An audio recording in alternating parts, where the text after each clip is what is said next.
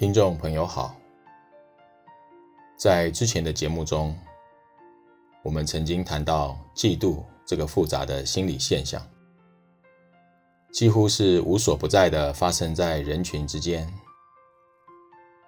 本集节目，我们要邀您进一步来认识与了解嫉妒。欢迎收听。嫉妒的本质是情欲性的心理现象，它的发生多是因为在自我期许的实现上，见到他人的表现与成就高于自己的实现程度，经由内心对他人成就的欣羡欲与对自己的挫败感，两者相关而纠结产生的。情欲矛盾与错乱。换言之，嫉妒的心理，实质是出自对实现自我期许的喜乐、渴盼与肯定的情欲。当见到他人的表现与成就，实现了自己期盼的自我期许或理想，尤其是在实现自我期许上，自己相较于他人有所不足或落后，内心便会产生挫败感。挫败感不仅会引发焦虑、慌乱、郁闷、懊恼以及愤怒的情绪，也会对让自己感到挫败的他人浮现起不安、逃避、拒绝、愤怒、对立以及否定的情绪。在此同时，则更加强了实现自我期许与愿望、理想的渴求。这个时候，当事者的心中，在对于自我期许的肯定及渴求的同时，当下却又对他人实现了符合自己自我期许的成就，而有拒绝、对立与否定的心理。对于相同的自我期许的价值，当期待者与实现者不同的时候，会使期待者对于实现者产生既新鲜又愤惧，既认同又对立的心绪。这两种互为极端、难以两立的情绪，并成纠结、两极拉扯的结果。会让人的心里陷于自相矛盾和错乱的情欲状态，而这个就是嫉妒。例如，一个希望与期许能够拥有进口名车的人，当自己无法达成此一愿求，却又见到他人拥有名车。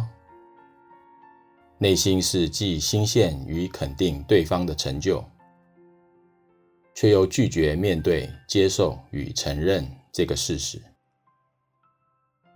内心既期待、羡慕能够拥有名车，却又愤怨名车被他人拥有。这相关发生却又相互拉扯、纠结与对立的两极情欲，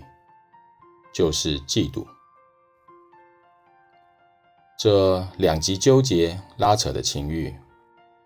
会让人伤害车主而后占用或破坏名车，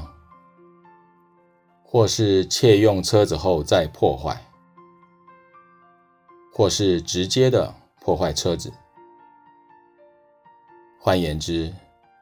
由实现自我期许与挫败感纠结而成的嫉妒，一般会让人先采取。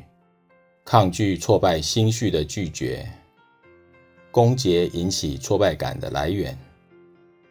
而后则加紧脚步的满足实现自我期许的需求，最后是彻底的消除引起挫败感的来源。嫉妒除了会引起拒绝与对立以外，还会再引发慌乱、焦虑、妄想与自大，甚至于狂迷的心理病症。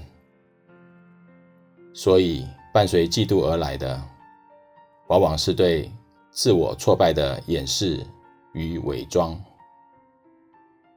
还有对已经实现自我期许的他人，采取非理智、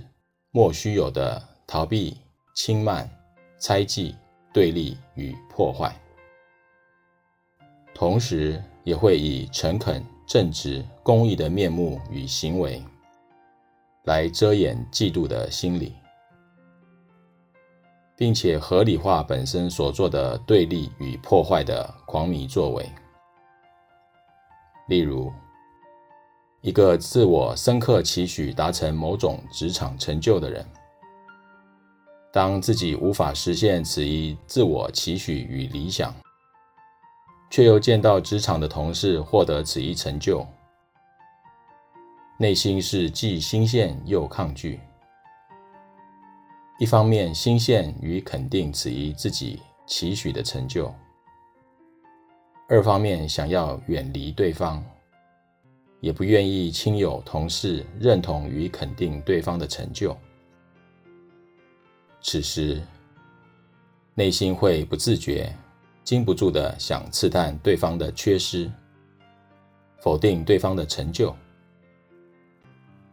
为了舒缓内心的不安以及挫败感，更会不自觉的轻慢、讥嫌对方，很自然的。看到对方的不足与过失，并且会不经意地告知大众，甚至会制造一些莫须有的过失，